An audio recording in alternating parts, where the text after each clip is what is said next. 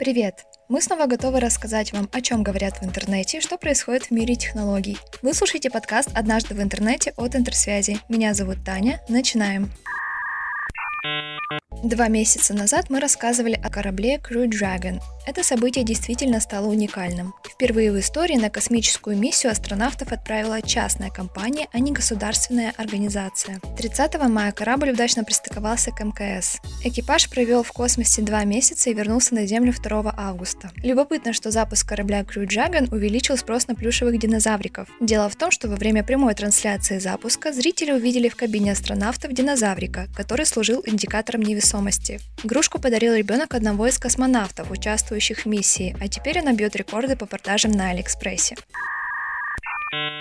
Названы главные критерии при выборе смартфонов россиянами. Как сообщает Алиэкспресс Россия, 50% обращают внимание на объем памяти и качество камеры. Хорошие снимки оказались самым главным критерием для покупателей до 24 лет. Также для пользователей важен процессор и размеры разрешения экрана. По итогам второго квартала 2020 года мировым лидером по продажам смартфонов стал Huawei, сместив с пьедестала Apple и Samsung.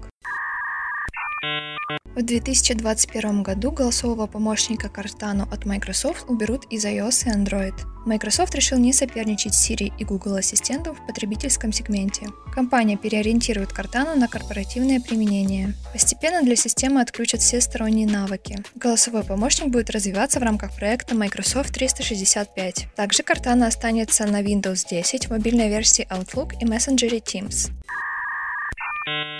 Пользовательница Твиттера устроила своеобразный тест Тьюринга для Алисы, голосового помощника от Яндекс. Напомним, что цель теста Тьюринга – определить, может ли машина мыслить и способна ли обмануть человека. Под именем Алисы девушка зарегистрировала аккаунт в приложении для знакомств. Когда кто-то писал сообщение, она отправляла его реплики Алисе, а затем пересылала в диалог ответ искусственного интеллекта. Собеседники посчитали фейковую Алису интересной и забавной. Никто так и не догадался, что на самом деле общался с искусственным искусственным интеллектом, а не настоящей девушкой. 31 июля на Челябинскую область обрушился сильнейший ураган. За минуты он повалил сотни деревьев и нанес повреждения жилым зданиям. Без электроэнергии остались многоквартирные дома и частный сектор. Аварийная служба интерсвязи незамедлительно начала ремонтные работы и восстановила сеть в кратчайшие сроки. На случай чрезвычайной ситуации в компании есть протокол действий, который отработан сотрудниками на теоретическом и практическом уровне. Пока аварийная служба устраняла последствия урагана, львиную долю поступающих обращений взял на себя чат-бот Ева в мобильном приложении «Интерсвязь. Умный город». Искусственный интеллект отвечал на запросы мгновенно, без привлечения оператора. На сегодня это все самые интересные новости, которыми мы хотели поделиться. С вами был подкаст «Однажды в интернете». Подписывайтесь на интерсвязь в социальных сетях, особенно на Телеграм.